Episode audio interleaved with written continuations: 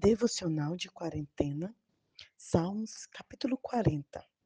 Esperei com paciência no Senhor, e ele se inclinou para mim e ouviu o meu clamor. Você sabe o que é esperar? Você sabe o que é esperar com paciência? É completamente diferente. Eu tenho um filho de quatro aninhos de idade e ele está numa fase em que não consegue esperar dois minutos.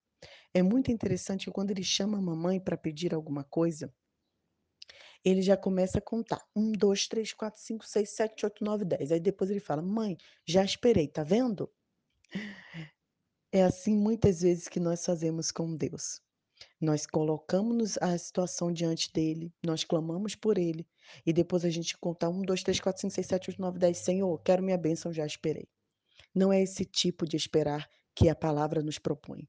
Davi diz que ele esperou sim, mas ele esperou com paciência. Esperar com paciência requer descanso. Esperar com paciência requer entrega. Esperar com paciência requer confiança. Pensando na palavra confiança, em quem você confia? Nós só confiamos nas pessoas em que nós conhecemos. Nós só confiamos nas pessoas que são boas para nós. Nós só confiamos nas pessoas que não falham conosco. Assim é o Senhor. Nós só confiaremos nele se tivermos intimidade de conhecê-lo, quem ele é para nós e o que ele pode fazer por nós. Deus é magnífico e supremo, mas você só vai confiar se você experimentar de verdade quem é esse maravilhoso Deus. Esse é o convite. Esperar requer paciência, requer intimidade, mas requer fé também. Conta-se a história de um grupo no sertão do Brasil que estava sem chover há muitos anos, que estavam orando, orando, orando para que caísse a chuva. Esse grupo saiu de casa para trabalhar e uma criança pegou a sobrinha, o guarda-chuva. Então perguntaram: "Menina, para que você vai levar essa guarda-chuva se ainda não se não está a chover?" Ela: "Porque nós acabamos de orar pedindo chuva e eu creio que a chuva virá." Nós precisamos ter a fé dessa menina, mesmo que algo ainda não aconteça, mas ainda não aconteceu, mas se você colocou diante do Senhor, você precisa ter fé. Esperar com paciência, intimidade e fé. Lembro de uma outra situação em minha vida que eu precisei esperar, foi o da gestação.